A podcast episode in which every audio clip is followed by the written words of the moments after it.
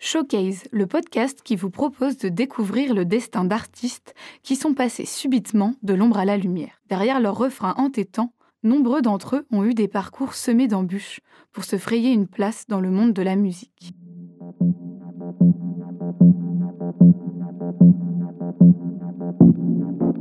Nombreux sont les groupes qu'on a écoutés à tue-tête pendant notre adolescence, et parmi eux, certains ont disparu aussi rapidement qu'ils sont arrivés. Derrière les hits numéro 1 à la radio se cachent des histoires individuelles. Des personnalités qui, après avoir atteint le haut de l'affiche, retrouvent leur vie d'avant, après une parenthèse sous les feux des projecteurs. La dure réalité de l'industrie musicale peut parfois enrayer une carrière qui avait pourtant bien commencé. Le phénomène Chana Vanguard est arrivé en France en 2004. À partir des reprises du groupe suédois ABBA et un savant mélange entre Eurodance et House, le groupe a enregistré trois titres qui tournaient en boucle dans toutes les boîtes de nuit françaises. Shana, alors prothésiste ongulaire, s'est retrouvée au bon endroit, au bon moment. Elle nous raconte. Elle a commencé vers 2003, euh, euh, non 2004, 2004 ouais. Euh, je suis allée à une soirée avec un ami et puis justement il y avait mes futurs producteurs qui étaient là dans la soirée, mais je savais pas du tout qu'ils étaient dans la musique, hein. je les connaissais pas du tout. Et puis il y a, je prends mon petit cocktail et je me pose dans un petit coin. je connaissais pas grand monde. C'était une espèce de crémaillère en fait. Et euh, après, il y, a, y avait euh, à côté, j'ai tapé la télé, donc il y avait euh, une musique qui passait, qui s'appelait C'est Lady Marmelade à l'époque, avec Voulez-vous coucher avec moi ce soir là Et du coup, je, je suis retrouvée, je sentonne mon petit machin dans mon coin. Et puis, ils étaient assis en face de moi sur le canapé. Et il y, en a un qui me regarde et qui me dit tu, mais tu sais chanter ah bah non, bah, je chantonne comme ça. Enfin, oui, je sais chanter, mais bon. Euh. Il me disait, mais tu connaîtrais pas euh, les groupes, de, les musiques de là-bas? Et c'est vrai que bah là, c'est vrai que je connaissais bien, parce que j'ai toujours chanté ça quand j'étais petite euh, avec ma meilleure amie et tout. On s'amusait à l'âge de 7-8 ans à chanter les, toutes les reprises là-bas. Enfin, les, les, les, les chansons là-bas plutôt. Parce que moi, après, je vais faire les reprises du coup. Et j'ai dit, si, si, je connais bien, je chante ça depuis que je suis petite. Et ils ont dit, ah bah tiens, ça tombe bien parce qu'on a un projet euh, justement sur euh, les, les, titres d'Abba, on cherche quelqu'un. Euh. Ils m'ont donné rendez-vous pour justement faire un essai pour la musique et tout, pour enregistrer.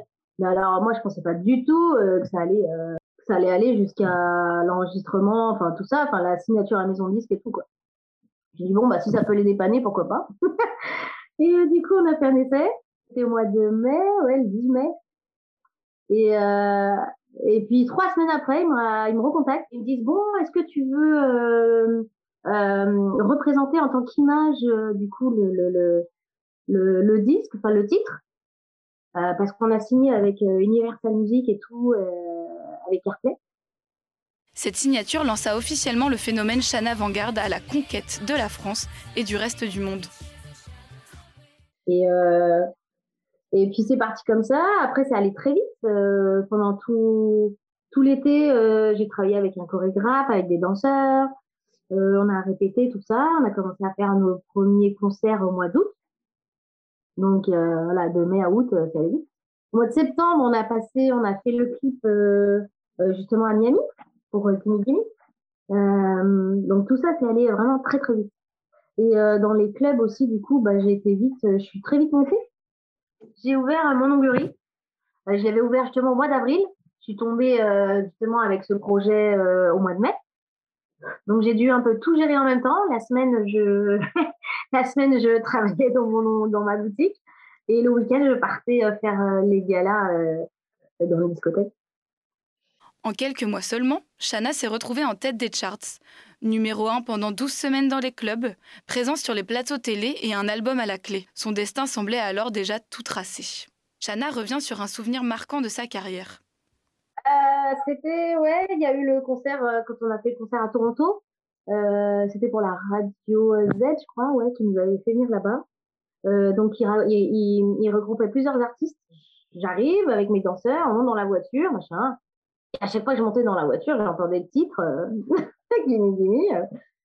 J'ai bon, bah, c'est le chauffeur, il met la musique pour me faire plaisir, quoi. Bon, il est gentil, mais il est peut-être pas obligé de l'écouter à chaque fois, le pauvre. moment, ils me disent il me dit non, non, ici, vous passez tout le temps la radio et tout. C'est pas moi qui, à chaque fois, qui met le titre, enfin, qui met la musique quand vous montez dans la voiture. Et vous passez énormément, 8 fois jour ou 10 fois jour, je sais plus ce qu'il me disait. J'ai dit, ah bon, et tout, c'est incroyable et tout, super. Bon. Et puis après, on fait les balances, tout ça. et avec mes... le public arrive et tout. Et c'était à notre tour de passer. Et après, j'ai dit à mes danseurs, j'ai dit, oh là là, mais il y avait des artistes euh, euh, américains qui étaient passés devant nous et tout, puis qui étaient super, hein, qui chantaient super bien. J'ai dit, mais nous, on va arriver, nous, des petits Frenchies, euh, qu'est-ce qu'on va, de quoi on va avoir l'air et tout. Ils vont se dire, mais c'est celle-là et tout. Et puis, du coup, on, se blaguait comme ça entre nous. Et c'est vrai qu'on est arrivé sur scène. Euh, en fait, c'était pas du tout ça, quoi. Le public était déjà en train de crier, du coup, Shana, Shana, Shana. Et puis, euh, moi, j'ai regardé, j'étais super étonnée. J'ai dit, mais c'est dingue, ça, quand même. Première fois que je vais au Canada et tout. Et euh, mes danseurs, ils m'ont regardé, ils m'ont dit, ah là là, c'est super et tout. Ils étaient super contents.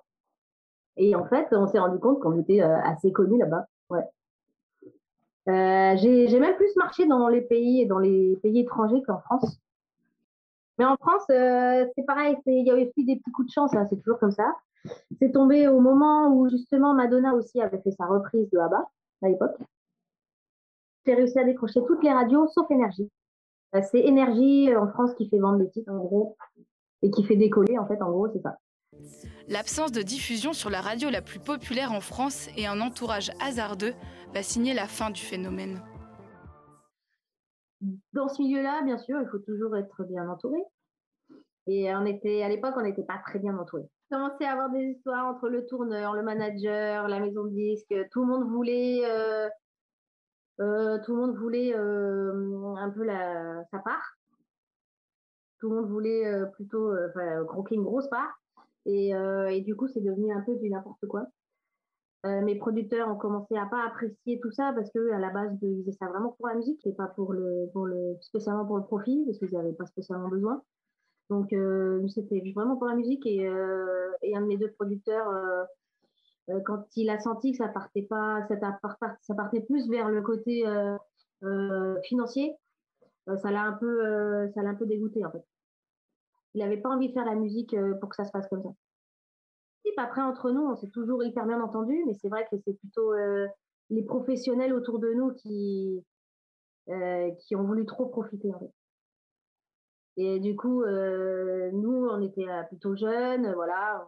Euh, ça, ça a marché très fort, ça a marché très vite et,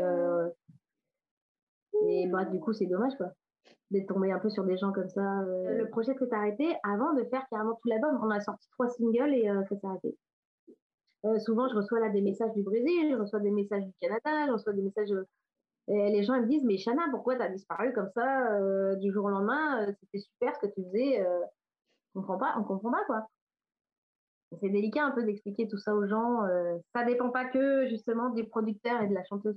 Et après justement, après tout ça, quand euh, le projet s'est arrêté, j'ai eu plusieurs demandes hein, de d'autres producteurs et tout qui voulaient me faire faire d'autres projets. Euh, mais c'était trop, c'était trop récent en fait. J'avais besoin de de, de, prendre un peu de recul justement donc les demandes ont été trop, trop près. Euh, j'ai un peu euh, refusé un peu tout.